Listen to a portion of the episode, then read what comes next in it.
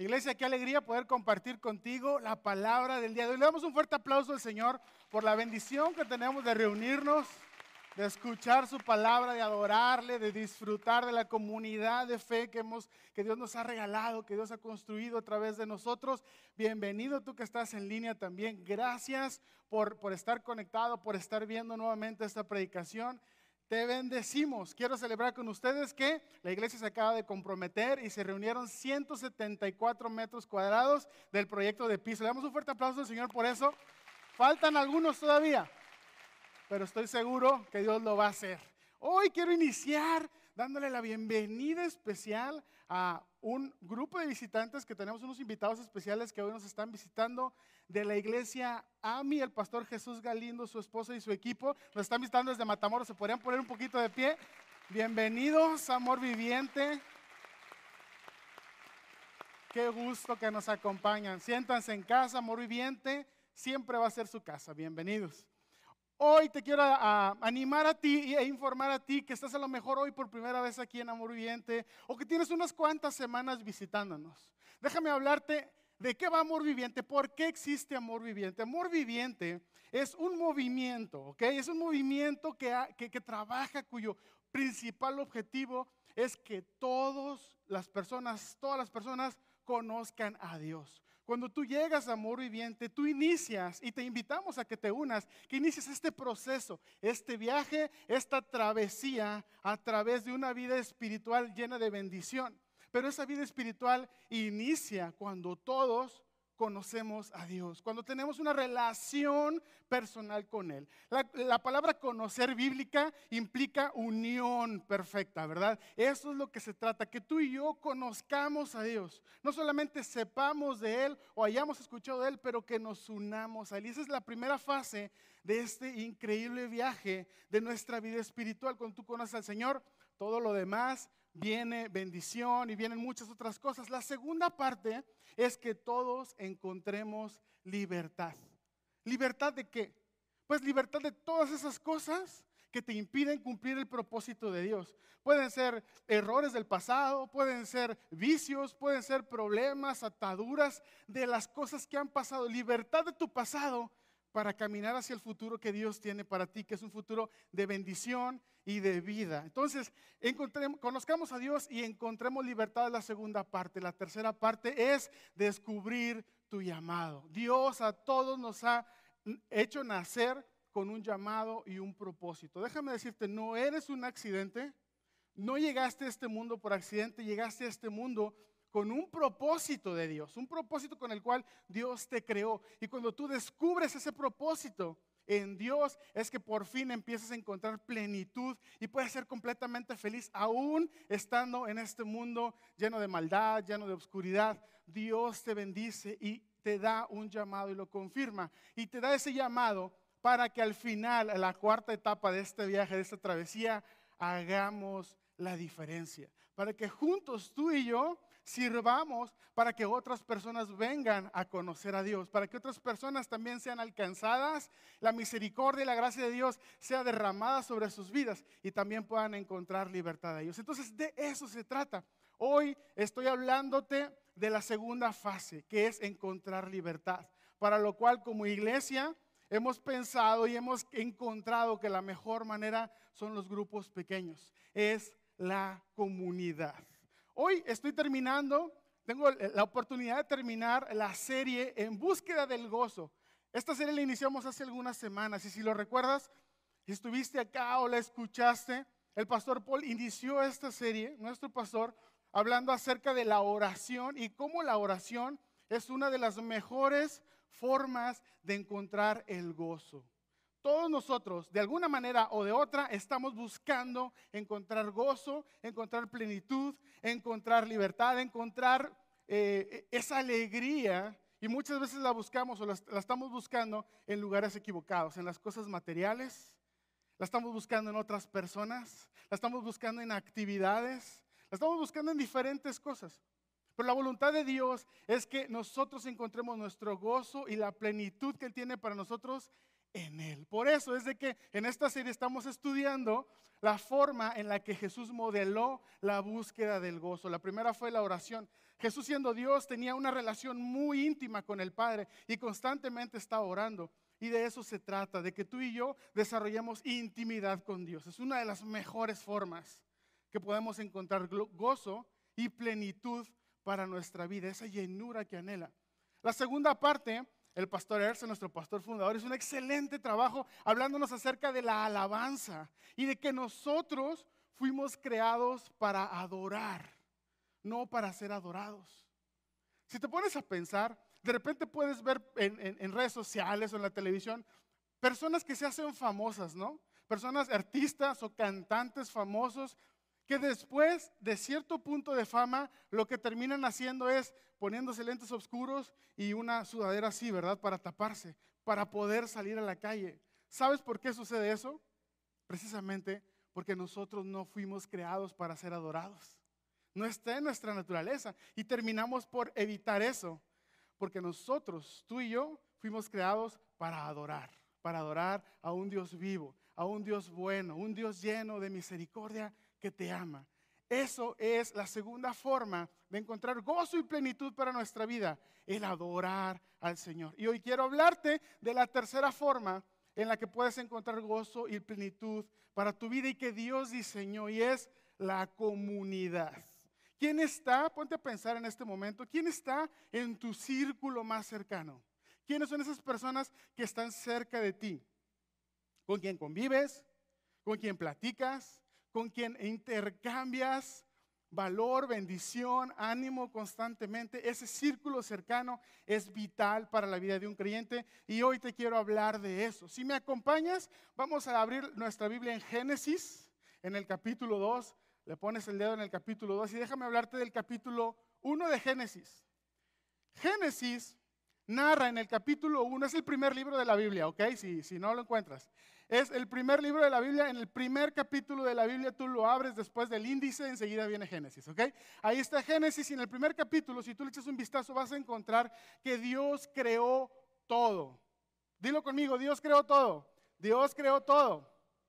Dios creó todo empezó a crear cosas y, dice ahí, narra que dice, y vio Dios que era bueno, ¿verdad? Hizo la luz y vio Dios que era bueno, ¿verdad? Separó la tierra del agua y vio Dios que era bueno. Y empieza a narrar, a narrar y a narrar cómo Dios estaba haciendo las cosas y viendo que era bueno. Cuando le das la vuelta a la página y entras al capítulo 2, continúa un poco de eso, pero encontramos que por primera vez Dios encuentra que algo no era bueno. Por primera vez en la historia de la creación, por primera vez en la Biblia, Dios dice que no es bueno que el hombre esté solo. Y lo vamos a leer, Génesis capítulo 2, versículo 18. Dice, después el Señor dijo, no es bueno que el hombre esté solo. Y yo quiero que pienses en esto. Yo nunca me había detenido a pensar en esto hasta ahora que estuve estudiando es, es la primera vez que Dios dice eso, ¿verdad? Pero si te pones a pensar, en ese momento de la creación eran solamente Adán y el Señor. Pero el Señor caminaba con Adán. Tenían una relación perfecta, no había pecado. Todo era bien, todo estaba bien. Dios cuidaba de él, él hacía lo que Dios le decía, tenía esto, esta relación perfecta de alguna manera. Dios le dio un llamado y un propósito a Dios. Dios estaba, ah, perdón, Adán, Dios estaba guiando a Adán a través de eso. Sin embargo, aún así Dios consideró que no era bueno que el hombre estuviera solo. Adán había alcanzado su propósito, estaba viviendo su propósito, tenía a Dios, pero aún así Dios consideró, Dios mismo consideró, no es bueno que el hombre esté solo. ¿Por qué? ¿Por qué pasó esto? Déjame decirte, Dios es tres personas en uno solo, en un solo Dios. De esa manera, mira, a este punto de la historia de la humanidad es difícil, todavía sigue siendo un ministerio cómo es que eso funciona, pero es una verdad, es una realidad. Dios es Dios Padre, Dios Hijo y Dios Espíritu Santo, pero al mismo tiempo es un solo Dios. Es decir, Dios es una comunidad. Dios es una comunidad en uno solo. Y como Dios creó al hombre a su imagen y semejanza, Es por eso que no es bueno que el hombre esté solo. Dios nunca ha existido fuera de una comunidad. Por eso es que tú y yo nunca pudiéramos existir fuera de una comunidad. Es por eso que el hombre no era, no era bueno que el hombre estaba solo. Y te digo una cosa, no hay nada bueno en estar solo. ¿Estás de acuerdo conmigo? No hay nada bueno en estar solo. Si somos creados a la imagen de Dios, fuimos creados con la necesidad de, vivir, de existir en esa comunidad. Dios vio eso, lo declaró, lo consideró y le puso una solución. Y vamos a leer en la segunda parte del versículo 18 de Génesis 2, dice, haré una ayuda ideal para él. Gloria a Dios, porque Dios vio y ahí creó a las mujeres. ¿Cuántos hombres dicen amén? Bueno, no hay muchos hombres agradecidos por sus mujeres. Yo sí estoy muy agradecido. Yo sí estoy muy agradecido por la mujer que Dios creó para ser mi compañera. Dios creó a Eva. Dios dice que hizo caer a Adán, dice la Biblia ahí que hizo caer a Adán en un sueño, tomó una de sus costillas y de esa costilla creó a Eva. No sé si eso técnicamente fue así físicamente, yo no lo sé, pero me encanta lo que Dios hizo en Adán cuando le trajo a la mujer y se la presentó. Dice ahí la Biblia que Adán dice, al fin, exclamó el hombre. ¿Te ha pasado eso? Que has estado esperando algo que Dios haga por ti de alguna manera y de repente Dios hace un milagro en tu vida y dices, wow, al fin, Adán sabía que necesitaba algo. No sabía que necesitaba tal vez, pero algo le hacía falta. De tal manera que cuando Dios le trajo a la mujer, él dijo, al fin, por fin, dice, esta es hueso de mis huesos y carne de mi carne. Ella será llamada mujer porque fue tomada del hombre. Lo que Adán está diciendo es, hey, somos hechos de lo mismo. Somos iguales. Adán conocía todas las especies de la creación, pero ninguna de las especies era igual que él. Necesitaba una compañera hecha de la misma materia que fue el hecho. Y eso es una bendición y una profundidad increíble cuando tú encuentras personas que están viviendo lo mismo que tú, que están hechos de lo mismo que tú, que tal vez han pasado por las mismas batallas que tú y tú has visto cómo Dios les ha entregado la victoria a ellos. De esa misma manera, Adán encontró, somos hechos de lo mismo, somos el uno para el otro. Somos diferentes, porque no sé si sabías, pero un hombre y una mujer son diferentes. Dice, somos diferentes, pero nos complementamos. Dios los creó para ser uno solo, complementándose el hombre y la mujer. El hombre y la mujer representan a la humanidad y como Dios en el principio, así fue como nació la familia de Dios. Dios con sus hijos, Adán y Eva. ¿Estamos? Así fue como Dios creó la familia. Y la familia es el modelo por excelencia de Dios para una comunidad de fe. Es por eso que siempre decimos, hey, somos familia, ¿verdad? Porque ese es el modelo perfecto. Adán y Eva vivían en el Edén y tenían estos cuatro elementos en su relación, que yo quisiera que animarte a que en este momento tú empieces a tomar nota de esos cuatro elementos porque son vitales en la enseñanza de hoy. Lo primero que ellos tenían era proximidad, estaban cercanos, disfrutaban de una cercanía física. Adán andaba por ahí trabajando y cuidando el, Edén, pero ya no estaba solo, ya había alguien que le hiciera plática, ya había alguien que lo escuchara, ya había alguien que lo animaba, ya había alguien que cuando se caía, se carcajeaba y luego iba y lo recogía, ¿verdad? ¿Cuántos tienen una relación así en su matrimonio? De repente el otro día yo andábamos corriendo con mi esposa y pum, que me caigo ahí en plena calle y primero se dobló de risa y luego me dijo, ¿estás bien? Esa es la relación genuina que tenemos, ¿verdad? Y yo creo que Adán y Eva era lo mismo. Ellos tenían proximidad, tenían, se cuidaban, se acompañaban, se ayudaban. La segunda, el segundo elemento que encontramos en la relación de Adán y Eva es transparencia. Adán y Eva andaban desnudos. ¿Sabías eso? ¿Cómo, pastor? ¿Cómo dice eso en la iglesia? Ah, pues así era, ¿verdad? La Biblia dice que andaban desnudos.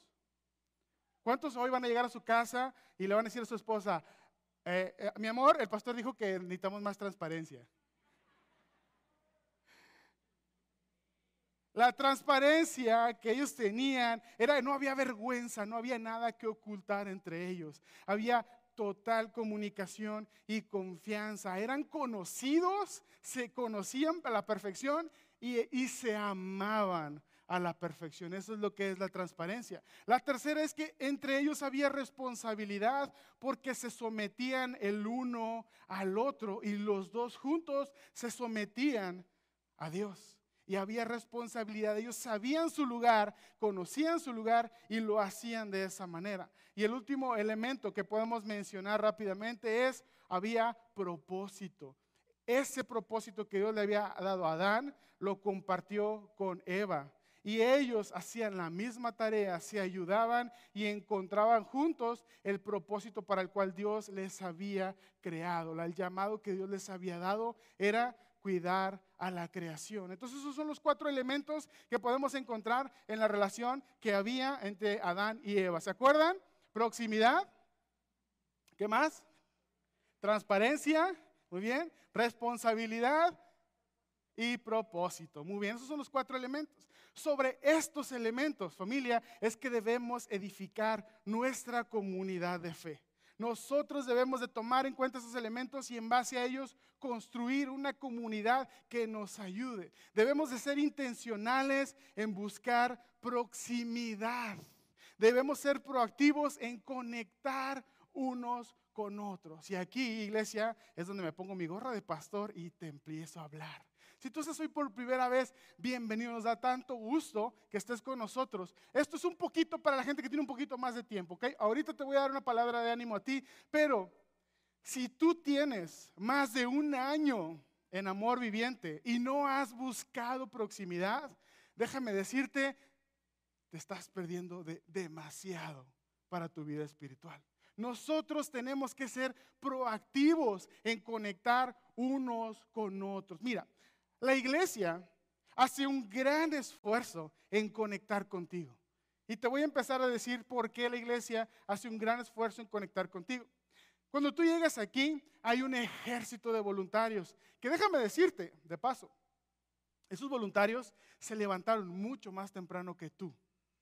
Te aman tanto que sacrificaron su tiempo de descanso el domingo, se levantaron temprano y llegaron aquí temprano. Prepararon todo y desde la banqueta de la propiedad hasta la puerta de este auditorio hay un ejército de gente que te está dando un saludo, una sonrisa y una bienvenida. ¿Cuántos agradecemos a Dios por esas personas? Llenas de amor y de pasión y de compasión y de alegría que nos dan la bienvenida. Y ellos están listos para saludarte. Es más, te saludan. Hola, bienvenido. ¿Pero qué? Es tu responsabilidad contestar ese saludo, ¿verdad que sí? ¿Verdad que sí? Muchos acá, es difícil, yo no creo, es imposible que alguien diga, fui amor viviente y nadie me saludó, por favor. Antes de entrar a este lugar, probablemente 50 personas ya te saludaron, ¿verdad? Entonces, es nuestro deseo como iglesia dar el paso hacia ti y procurar esa proximidad. Pero depende de ti buscar esa proximidad. Tenemos la recepción de todos los invitados. Una vez al mes invitamos a comer a todos los invitados del mes. Tenemos el equipo de bienvenida que acabo de mencionar. Tenemos gente con letreros, gente abriéndote la puerta, gente sirviéndote entre semana. Te echamos una llamada para ver cómo estás y cómo te pareció el servicio. Te enviamos mensajes. Mira, tenemos más, somos más de 40 líderes de grupos de vida que en diferentes días y horarios se reúnen en diferentes partes de la ciudad para abrir la Biblia y estudiarla juntos. La iglesia está buscando proximidad, pero es tu responsabilidad y es tu iniciativa el buscar tú también proximidad. Y mira, te lo dice alguien que cuando llegó a esta iglesia a la edad de 14 años, yo mismo me pasé dos años completos, entrando a todas las reuniones y saliendo sin hablarle a una sola persona. La gente me, hablaba a mí. Los chavos del grupo de jóvenes me saludaban, pero yo no conocía a nadie. Y te digo una cosa, tampoco facilitaba que nadie me conociera. Todos se referían a mí como, ah, sí, el muchacho que viene con su hermano. Era todo lo que sabían de mí. Porque yo iba con mi hermano y veníamos con los dos con la Biblia, ¿verdad? Nos sentábamos, se hacía el relajo en el grupo de jóvenes, se predicaba, se terminaba y nos salíamos y nos íbamos luego, luego a la casa. Y no convivíamos con nadie. Fue solamente hasta que yo decidí por iniciativa propia y corriendo todos los riesgos que eso significa, el de unirme a un grupo de vida el sábado en la mañana. Y cuando llegué, llegué al grupo de vida el sábado en la mañana, algunos de los chavos que todavía están aquí estaban en ese grupo. Jorge Espinosa estaba en ese grupo, nuestro líder de alabanza. Llegábamos y nos reuníamos los sábados en la mañana, estudiábamos la Biblia y después nos íbamos y nos íbamos a ayudar a los chavos que estaban limpiando parabrisas en los cruceros. Y fue como yo empecé a buscar proximidad. Y fue entonces cuando pude conocer a las personas y las personas me pudieron conocer a mí. Pero es mi iniciativa. Tú y yo tenemos que buscar proximidad. La iglesia hace un gran esfuerzo por darte proximidad, pero es tu trabajo el buscar proximidad. El segundo elemento es la transparencia. Debemos, iglesia, ser intencionales en buscar transparencia, rendir cuentas. Tener esa relación con alguien de tal manera que tú te le puedes acercar con esa persona y puedes hablarle de tus batallas. Puedes hablarle confiadamente de lo que está sucediendo en tu interior, de los errores que has cometido. Tal vez a este punto tú has venido a la iglesia, pero no has encontrado esa persona. Aún incluso estando en un grupo de vida, no has sido intencional en encontrar a ese cristiano comprometido al cual tú le puedas buscar una relación más allá de nada más vernos y saludarnos en la iglesia. Esa persona con la cual tú puedes abrirte y compartirle de lo que hay en tu corazón. Eso, cuando sucede eso, es cuando por fin conquistamos la transparencia para nuestras vidas. Y déjame decirte, estos elementos son vitales en la vida de los creyentes. La proximidad, la transparencia. Dice Santiago 5:16, confiésense sus pecados unos a otros y oren unos por otros para que sean sanados. El proceso de sanidad de Dios está en la proximidad y en la transparencia con otros creyentes. A Dios le confesamos nuestros pecados para perdón, pero nos confesamos nuestros pecados unos a otros para encontrar sanidad. La transparencia es vital en la vida del creyente. El tercer elemento, la responsabilidad. Debemos cuidar nuestra vida espiritual con responsabilidad. Déjame decirte algo. No es trabajo de la iglesia el que tú tengas una vida espiritual rica. No es trabajo del grupo de, los pastores de jóvenes el que tus hijos jóvenes tengan una vida espiritual rica. No es trabajo del equipo de kids en que tus niños crezcan conociendo la palabra de Dios todos los departamentos están listos para habilitarte a ti, para ayudarte. Pero no es trabajo, no es responsabilidad de la iglesia el que tú vivas una vida en bendición y una vida rica. La iglesia provee, ayuda, te proporciona herramientas, pero es tu responsabilidad el cuidar tu vida espiritual. La Biblia dice en Filipenses capítulo 2, versículo 12, dice, por tanto, amados míos, ya que siempre han obedecido, no solo en mi presencia, sino mucho más ahora en mi ausencia, ocúpense en su salvación con temor y temblor. La salvación es un regalo que Dios te ha dado por su gracia. Pero como cuando recibes un regalo, ¿verdad? Es tu responsabilidad el cuidarlo y el cultivarlo. Muchos de nosotros recibimos la salvación como quien le regala un arbolito a alguien más, ¿verdad? Lo agarraste y lo pusiste ahí y nunca le hiciste un cariñito. Nunca regaste ese arbolito, ¿verdad? Todavía está en la bolsa negra esa horrible en la que vienen los plantitos, ¿verdad? Ahí tienes tu salvación guardada, ¿verdad? No, pues sí soy salvo, mira, pues aquí está.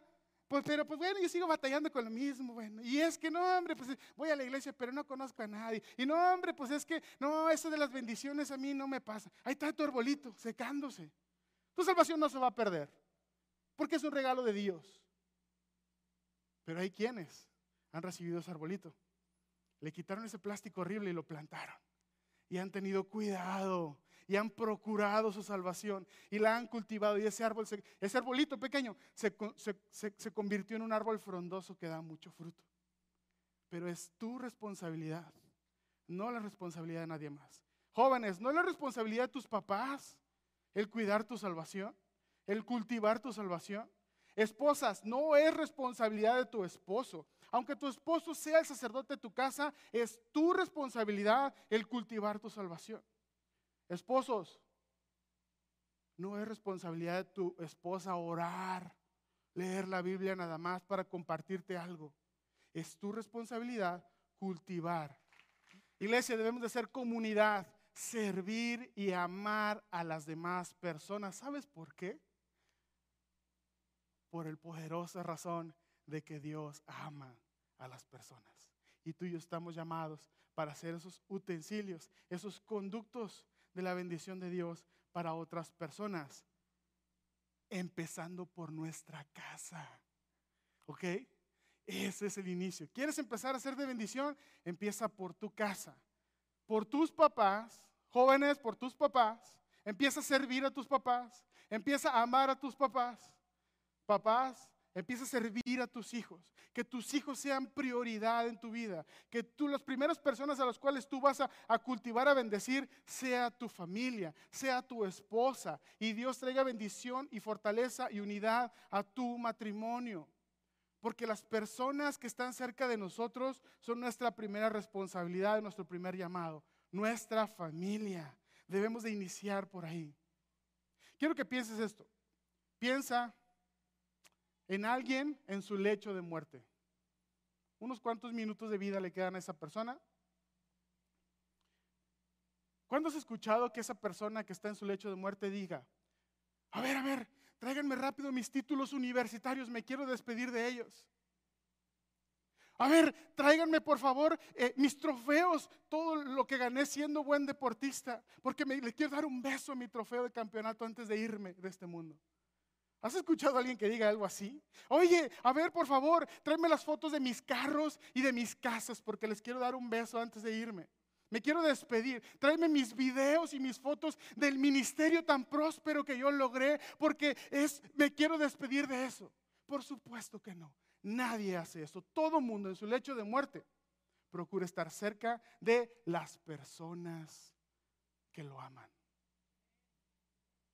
Las personas que te aman y que tú amaste son lo más importante y la prioridad en esos momentos en los que tu muerte está cerca. Si no procuramos una comunidad, iglesia, iniciando por nuestra familia, pero también como parte de la iglesia, nos condenamos a la soledad. Efesios capítulo 4 versículos 3 al 6 dice, hagan todo lo posible por mantenerse unidos en el Espíritu y enlazados mediante la paz. Pues hay un solo cuerpo y un solo Espíritu, tal como ustedes fueron llamados a una misma esperanza gloriosa para el futuro. El Evangelio dice que también en el versículo 5 dice, hay un solo Señor, una sola fe, un solo bautismo, un solo Dios y Padre de todos, quien está sobre todos y en todo y vive por medio de todos. El Evangelio nos da la habilidad, nos ayuda, nos da el don de todos ser uno mismo. Porque hay un solo Señor, un solo, una sola fe, un solo bautismo. No nos hace igual a todos. lo bueno, ¿verdad? Que no nos hace igual a todos. Algunos nos hace guapos, algunos nos hace feos. Nada, no es cierto. No nos hace igual a todos, pero sí nos muestra que en la diversidad está la riqueza. Déjame, te muestro una foto de mi familia, un simple ejemplo, ¿verdad? Mi familia, en mi familia todos somos diferentes. Puedes darte cuenta si nos ves, todos somos de diferentes tamaños, colores y sabores también. Y olores, ¿verdad? También, ¿verdad, mi amor? Este, los niños de repente tienen un olor peculiar. Pero bueno, ya están entrando en la, en la preadolescencia. Tenemos a Abner, nuestro niño más pequeño, ¿verdad? Él es un trompo. Es una pirinola a todos lados. Corre, entra corriendo, se va corriendo. Él no camina, él corre a todos lados, ¿verdad? Si escucha música empieza a bailar o empieza a cantar si se siente seguro de hacerlo, ¿verdad? Es, es, habla hasta por los codos. Ojalá sea predicador un día. A cualquier persona que ve le hace plática, pero también es un muy buen pensador, es un estratega. Siempre está buscando cuál es el plan, qué sigue después de qué y cómo vamos a hacer esto o aquello. Mateo, el más grande, el mayor, él es más tímido, no es tan extrovertido. De hecho, se le dificultan algunas cosas un poco más el deporte y eso no lo disfruta tanto como el pequeño. Pero Mateo ama, ama aprender cosas. Tiene una capacidad mental de retener datos de la ciencia, datos curiosos para subir. El otro día estamos ahí y me dice, oye papá, ¿sabías que el cuello humano tiene más huesos que uno de una jirafa? Y yo, ok, no, no sabía eso. Esa es la información que él tiene, ¿verdad? En su mente y que ama. Mi esposa, pues bueno, es la dulce de la casa, es la que siempre nos ayuda a todos, nos atiende de la mejor manera, una sonrisa eterna. Todos los que la conocen me dan, me dan la razón. Ella siempre está lista para servir y para mostrarnos amor en la casa. Y yo, pues yo soy yo, ¿qué te digo? Todos somos diferentes. Toda y mi iglesia y mi, perdón, mi familia es una sola, aunque todos somos diferentes, somos una sola familia, ¿verdad? Muchas veces a pesar de mí. Pero Dios nos ha unido, nos ha traído. De la misma manera, todos aquí, iglesia, somos una sola familia aunque somos diferentes, aunque estemos, están los, los altos, los chaparritos, los gorditos, los flaquitos, entre los cuales yo me, yo me quiero contar. Los guapos, los feos, los viejos, los jóvenes. Pero hay riqueza en la variedad. Y déjame decirte algo rápidamente, algo que está en mi corazón y que tal vez no tiene mucho que ver con el mensaje hoy, pero déjame darte esta palabra, tú que ya eres abuelo. ¿Tú qué piensas? Que tu tiempo ya pasó. Que los mejores años de tu vida han quedado atrás y que ahorita nada más estás para sobrevivir o para nadar de muertito. Incluso en la iglesia, te quiero decir, el Señor está preparando algo para ti y tu generación. Esta iglesia no puede sobrevivir y seguir adelante más generaciones sin tu sabiduría, sin tu experiencia sin tu consejo y tu cuidado y sobre todo sin tus oraciones. Hay mucho que hacer todavía por el ministerio. Hay mucho que puedes darle a los jóvenes y a los niños, a las próximas generaciones. Es más, no te quiero poner carga, pero tu trabajo y tu labor y tu presencia en la iglesia es tan importante que de ti depende la supervivencia de la iglesia en las siguientes generaciones. Le damos gracias a Dios por tu vida y declaro una bendición especial. Si tú hoy recibes esa palabra, levanta tu mano y todos los demás queremos darte un aplauso porque honramos tu vida. Honramos tu vida. Es tan valiosa y de tanta bendición. Iglesia, somos una iglesia somos una familia diversa, todos diferentes, somos una familia imperfecta. Es más, si quieres, somos una familia disfuncional, pero somos una familia redimida por la sangre de Cristo perdonada, una familia liberada, una familia que habita bajo el abrigo del Altísimo, que ha sido objeto del amor del Señor, que ha sido objeto de su bendición y de su pasión. Esa es nuestra familia y todos necesitamos de todos. Si tú has nacido físicamente a este mundo, naciste con la necesidad de alcanzar un propósito. Si tú has nacido de nuevo, tu propósito y tu necesidad es la de crear una relación y una comunidad con cristianos fuertes y comprometidos. Segunda de Corintios, capítulo 6, versículo 14 dice, "No se unan con incrédulos en un yugo desigual." Pues, ¿qué tiene en común la justicia con la injusticia? Es una pregunta.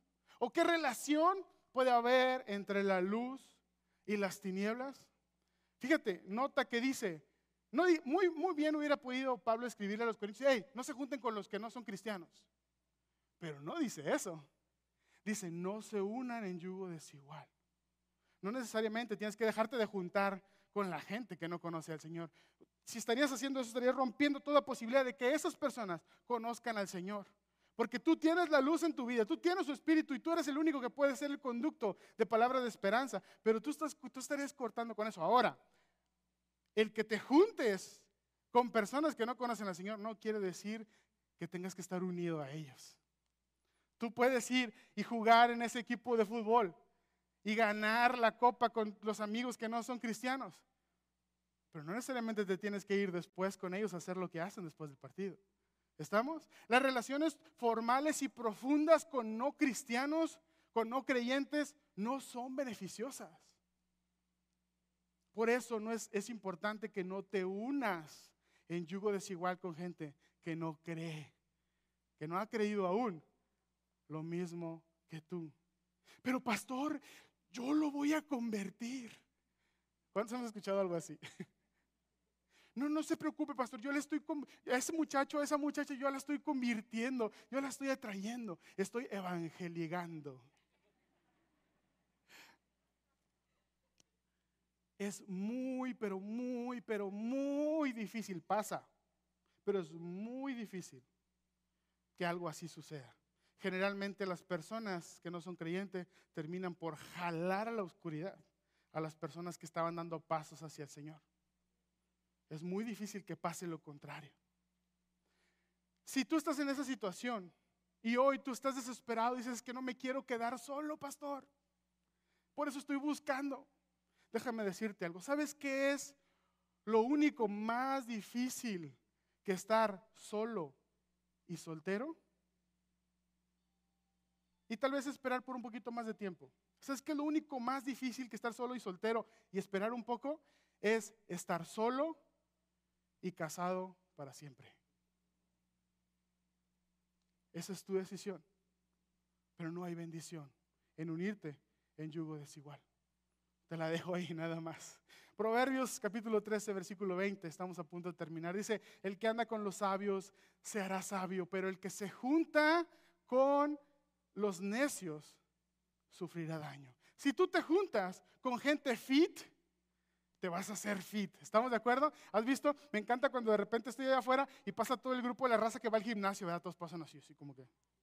Y todas, todas están así, ¿verdad? Porque se juntan, hay una comunidad ahí, está padrísimo. Yo estoy empezando a ir al gimnasio a ver si se me pega algo, ¿verdad? Pero bueno, si te juntas con gente fit, vas a ser fit. Si te juntas con gente responsable, vas a empezar a ser responsable.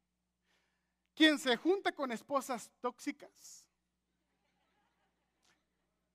se va a convertir en una esposa tóxica. Hombre, cuida con quién se junta tu mujer. Pero quien anda con esposas sabias, se convierte en qué? En esposa sabia. Quien anda con chismosos y murmuradores, se vuelve chismoso y murmurador. Es lo que Proverbios nos acaba de decir, ¿ok? Quien anda con hombres apáticos y pasivos espirituales, se vuelve un hombre apático y pasivo espiritual. Mujeres, cuiden con quién se juntan sus esposos. Quien anda con buenos padres y amorosos termina por convertirse en un padre bueno y amoroso. Dime con quién te juntas y te diré cómo vas a acabar. Dime con quién te juntas y te diré cómo vas a acabar. No es nomás en quién te vas a convertir, pero cómo va a terminar tu vida en este mundo. Necesitamos dejar, iglesia, de aislarnos y de escondernos. La comunidad es algo vital y es una forma que nos conduce, un camino que nos conduce al gozo y a la plenitud como creyentes. Tal vez tú dirás, es que yo he intentado hacer eso, pero le platiqué a alguien, le abrí mi corazón y esa persona fue y le contó a otros y estoy lastimado por eso. Déjame decirte, no te voy a mentir, eso pasa, es la realidad, porque somos humanos y caemos en tentación. Pero posiblemente esa sea la causa por la cual tú no quieres volverlo a intentar. Pero cuando tú te escondes, cuando tú te cierras, sí, te aseguras de que no te lastimen y que no te vuelvan a desilusionar, pero también quitas toda posibilidad de ser animado, conocido y amado. Así es que Si tú has estado en esa situación, yo te animo a que lo vuelvas a intentar, porque es el propósito de Dios que tú desarrolles esa comunidad. Proverbios 27, 17 dice, el hierro con hierro se afila y el hombre con el trato con el hombre. Necesitas esas personas que te ayuden, esas personas que te digan y te hablen libre y confiadamente de tus puntos ciegos, esas personas que te cuiden. Y vale la pena arriesgarte una vez más. El ser vulnerable es un paso de fe y de confianza en Dios también. Y te digo algo, si lo vuelves a intentar, te aseguro, tienes muchísimo más que ganar que lo que pudieras perder. Da ese paso nuevamente a ser vulnerable, a buscar un consejo, a buscarte en una relación de comunidad con creyentes maduros y fuertes. Nunca, te voy a decir esto, nunca vas a encontrar a las personas perfectas para compartir tu vida. ¿Sabes por qué? Simplemente porque no existen las personas perfectas. Pero vale la pena confiar y dar pasos de fe y de confianza en Dios. Hebreos capítulo 10, versículo 24 dice, preocupémonos los unos por los otros a fin de estimularnos al amor y a las buenas obras. No dejemos de congregarnos como acostumbran hacerlo algunos, sino animémonos unos a otros y con mayor razón ahora que vemos que el día está cerca. Déjame hablarle rápidamente a los líderes. Líderes, la Biblia nos dice que tenemos que cuidarnos, que tenemos que preocuparnos por las personas que Dios nos ha confiado. ¿Cuándo fue la última vez que realmente doblaste rodilla para orar preocupado por la vida de la gente a tu alrededor? Por la vida de tu grupo de vida o de tu equipo de servicio preocúpate, anima y ama a las personas que Dios te ha puesto cerca. Ahora, todos nosotros, te digo una verdad, tú me vas a decepcionar a mí y yo te voy a decepcionar a ti. No somos personas perfectas, nos vamos a fallar, nos vamos a desilusionar. Pero fuera de esto, iglesia, fuera de esta familia, solamente hay muerte allá afuera. Aquí es donde está la vida. Aquí es donde está la voluntad de Dios. Aquí es donde está su presencia. En, una, en un cuerpo, en una iglesia que Él ha formado, que envió su espíritu a, hacer, a llenarnos. Aquí es donde está la voluntad de Dios. Así es que vale la pena buscar comunidad. Dios nos ha hecho familia y a ti te ha hecho parte de ella. A ti te ha hecho parte de su familia. Tal vez hoy tú te sientes solo. Llegaste aquí y dices, mi familia no está aquí conmigo. Pues quiero que voltees a ver la gran familia que Dios te ha dado. A eso. Dios te ha dado una familia muy grande. Le voy a pedir al equipo que pase.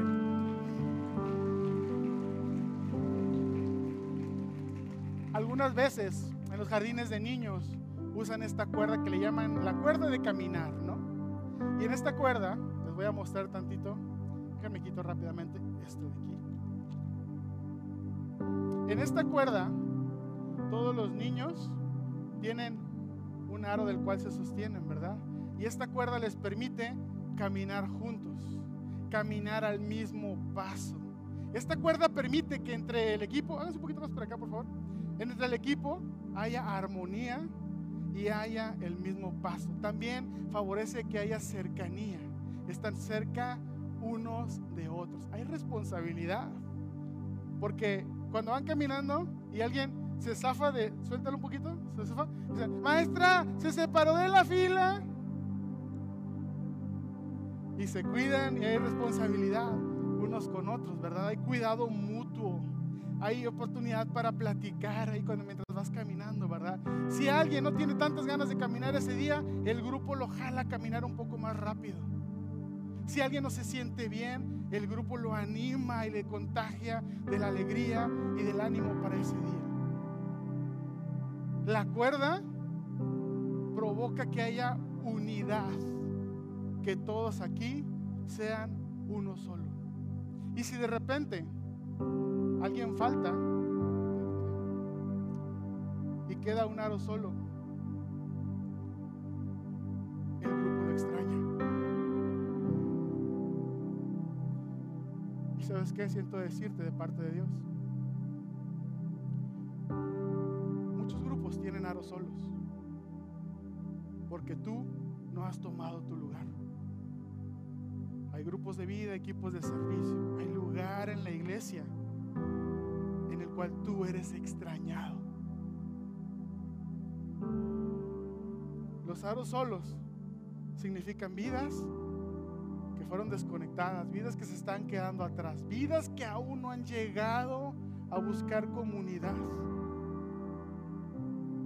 Y lamentablemente aún hay muchos aros solos, porque no hemos tenido la responsabilidad de buscar proximidad, de procurar transparencia y de encontrar el propósito por el cual Dios nos ha traído aquí. De eso se tratan los grupos de vida, iglesia. No es nada más para tener algo que hacer entre la semana, sino que es una comunidad de fe que ha sido construida y pensada alrededor del propósito de Dios, de que todos tengamos proximidad, transparencia, responsabilidad y que encontremos nuestro propósito. Hay un lugar para ti y en verdad te animo. No hay una razón para la cual tú no te hayas animado. No hay nada más importante que crear una comunidad alrededor de ti. Personas que te aman y a las que tú puedes amar. Ser parte de una comunidad de fe es al creyente lo que la tierra y el agua es a un árbol frondoso. Sin eso no puede crecer. Sin eso no puede dar fruto y no puede dar sombra. Rehúsate a caminar solo. Rehúsate, por favor. Te animo a que no sigas tu vida espiritual solo. Sin tener esa comunidad de transparencia, sin tener esa relación con otras personas que te ayuden, te sostengan y te cuiden tienes por qué vivir tus batallas. Tu salvación no tiene por qué estarse marchitando ahí, abandonada. La voluntad de Dios es que crezcas como un árbol frondoso. Pero necesitas dar el paso y tú buscar de ti esa proximidad, tú buscar integrarte a un grupo, tú buscar ser parte de la familia de Dios. Le damos un fuerte aplauso al grupo que nos ayudó. Gracias.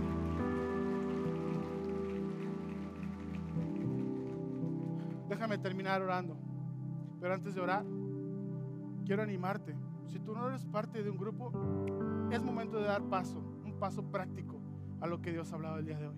Y lo más fácil, envía la palabra grupo al WhatsApp, al número de WhatsApp que tenemos para ti y te vamos a ayudar y te vamos a encaminar. La iglesia está lista para buscar proximidad hacia tu vida. ¿Qué vas a hacer tú con respecto a eso? Manda la palabra grupo lo más pronto que puedas y vamos a ayudarte a encontrar un grupo de vida, una comunidad. Y te animo, y te animo a que hagas un compromiso. Tú y yo nos podemos comprometer el día de hoy. Vamos a dar un compromiso. Comprométete a asistir a un grupo seis semanas. Así, pero de buena gana, no, no, no, no, no, de buena gana. Venir, sabes que quiero venir, quiero conectar, quiero ser, quiero tener esa responsabilidad de buscar proximidad seis semanas seguidas y te aseguro, te lo firmo, no te vas a arrepentir. Si nunca has estado en un grupo, procura hacerlo. Esta temporada estamos teniendo estudios bíblicos sobre, la palabra, sobre el libro, la carta de Timoteo. El libro de Timoteo estamos estudiando. Y se da una comunidad profunda y grande. Vamos a orar. Señor, hoy te doy gracias porque tú has hablado. Hoy, Señor, tú nos has enseñado lo vital, lo importante e imprescindible, Señor, que es hacer comunidad.